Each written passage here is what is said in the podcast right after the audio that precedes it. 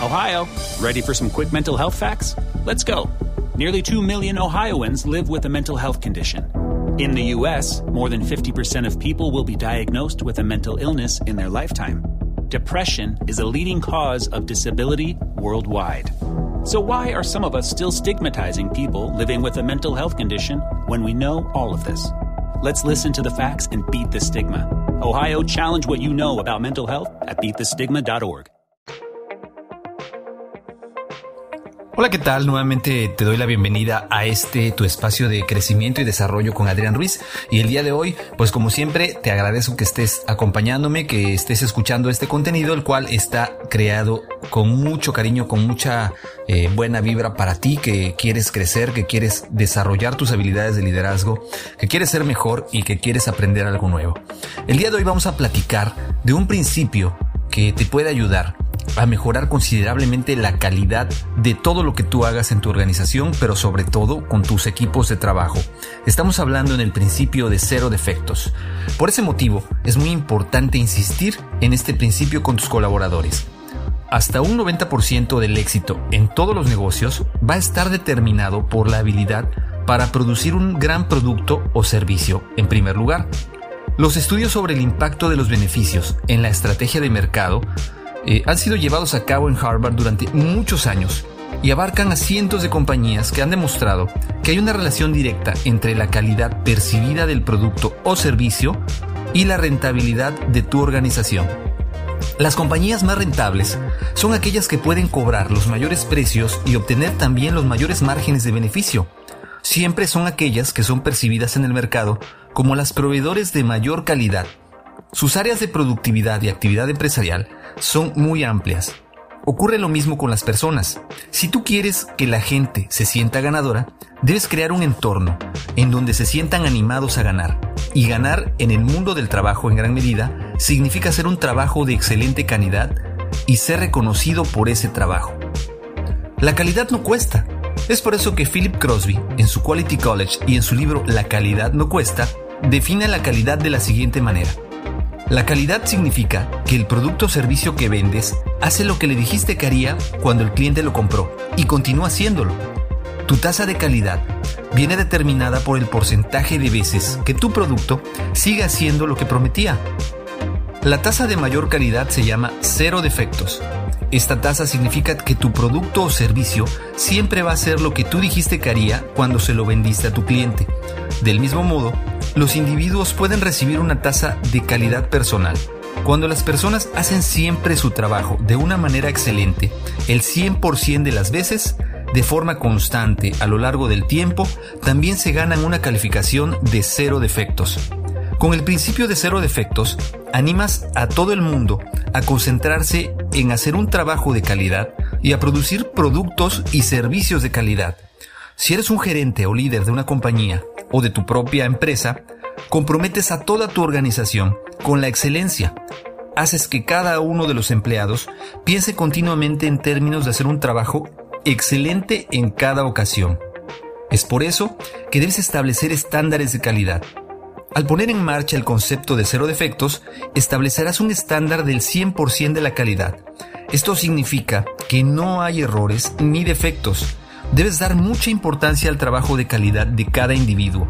Agradece, recompensa, reconoce y refuerza la calidad siempre que la veas. Se dice que la gente tiende a rendir al máximo bajo los jefes más exigentes. El jefe establece el tono de toda la organización. Por eso la actitud del jefe en cuanto a la calidad y la excelencia establecerá el estándar para todos los demás. Hay una famosa historia que se contaba por parte de Henry Kissinger. Cuando él era secretario de Estado, le pidió a un subordinado que realizara un informe sobre un importante tema nacional. El subordinado le trajo el informe a Kissinger y dijo que lo miraría y hablaría con él de ello al día siguiente. Cuando el subordinado llegó al día siguiente, Kissinger le devolvió el informe y le dijo que no era lo suficientemente bueno y que podía hacer un trabajo mucho mejor si se tomaba un poco más de tiempo en pulirlo y perfeccionarlo. El subordinado se marchó para trabajar de nuevo en él durante los siguientes dos o tres días. Una vez más le entregó este informe a Kissinger, quien lo revisó durante la noche, y al día siguiente, Kissinger le devolvió el informe al subordinado y le dijo que no era suficientemente bueno. Tendría que trabajar aún más duro para perfeccionar el informe para que tuviera suficiente calidad. Una vez más, el subordinado se llevó el informe y trabajó durante otros dos o tres días. Finalmente el subordinado regresó a Kissinger con el informe. En esta ocasión le dijo que era el mejor informe que podía escribir. No había nada que pudiera hacer para mejorarlo de ningún modo. Si Kissinger no estaba satisfecho con el informe, en su forma actual, dijo el subordinado. Ohio, ready for some quick mental health facts? Let's go. Nearly 2 million Ohioans live with a mental health condition. In the US, more than 50% of people will be diagnosed with a mental illness in their lifetime. Depression is a leading cause of disability worldwide. So, why are some of us still stigmatizing people living with a mental health condition when we know all of this? Let's listen to the facts and beat the stigma. Ohio, challenge what you know about mental health at beatthestigma.org. Él no podía mejorarlo. Ante esto, Kissinger respondió: Bien, si estás completamente convencido de que no puede ser mejor, ahora lo leeré por primera vez. Si te das cuenta, esta analogía lo que nos quiere decir es que a veces la gente no hace el mejor esfuerzo desde la primera vez. Y es necesario que tú lleves a tu gente a ese límite a través de esa guía que tú como líder puedes establecer. Además de exigir altos estándares de calidad en el trabajo de cada persona, debes establecer un ejemplo de trabajo de alta calidad para ti. Tú diriges la comitiva. Eres el modelo a seguir cuando haces un trabajo excelente. Trabajo que es obviamente el resultado de esforzarte al máximo. Estableces un estándar para todo aquel que trabaja para ti y contigo. Cada vez que una persona hace un trabajo excelente, su autoestima sube. Cada vez que una persona hace un trabajo normal y otros lo aceptan, su autoestima no se ve afectada. Y cuando hacen un trabajo pésimo y se les pasa por alto, su autoestima en realidad desciende. Cuando la gente hace un trabajo de mala calidad, se siente un poco inferior y mucho como perdedores en el mundo laboral. Cuando alguien hace un trabajo excelente y se le reconoce, se le recompensa y se le aprecia por hacerlo, esa persona se siente como un ganador. Pero muy poca gente puede hacer un trabajo excelente a menos que alguien establezca un estándar de calidad superior para ellos y después les mantenga en ese estándar. Este estándar, como decíamos hace unos momentos, se llama cero defectos y es un objetivo maravilloso al cual apuntar. Regresando a nuestra anterior discusión acerca de los valores, es importante que expliques a los miembros de tu equipo que la supervivencia y el éxito de tu negocio depende de la calidad del trabajo que produces. Platica con ellos, motívalos para que se esfuercen por hacer un trabajo perfecto en toda ocasión, incluso en las cosas pequeñas, como escribir una carta, un correo electrónico o un texto publicitario. Las cosas pequeñas significan mucho al insistir en que toda la correspondencia o la comunicación desde la compañía sea cuidadosamente comprobada, revisada y editada para que no contenga errores, estableces un estándar de excelencia que impregna y se expande por toda la organización.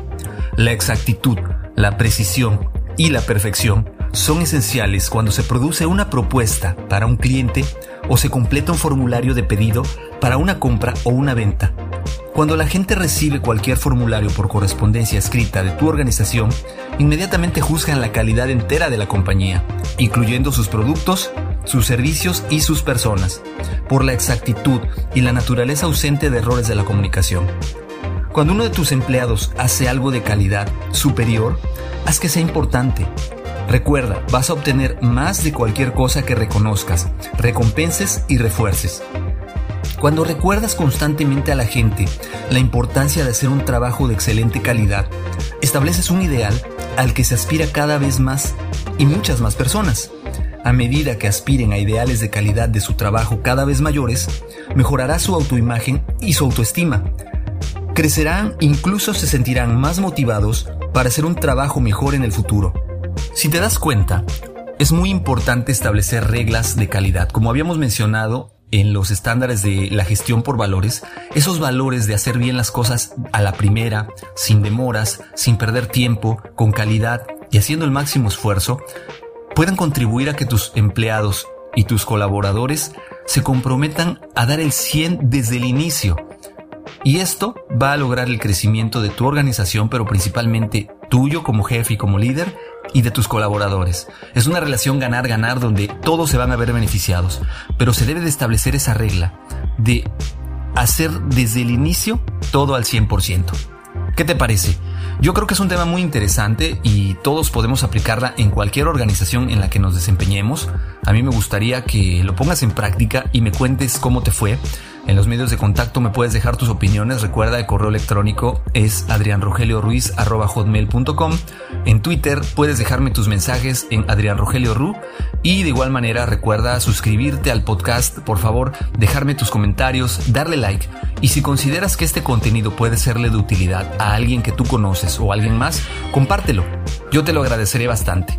De mi parte, es todo el día de hoy.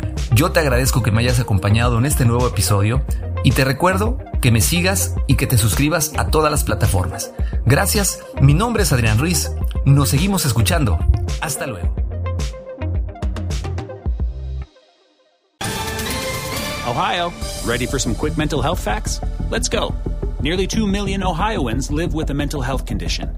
In the U.S., more than 50% of people will be diagnosed with a mental illness in their lifetime. Depression is a leading cause of disability worldwide.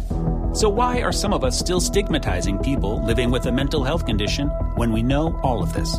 Let's listen to the facts and beat the stigma. Ohio, challenge what you know about mental health at beatthestigma.org.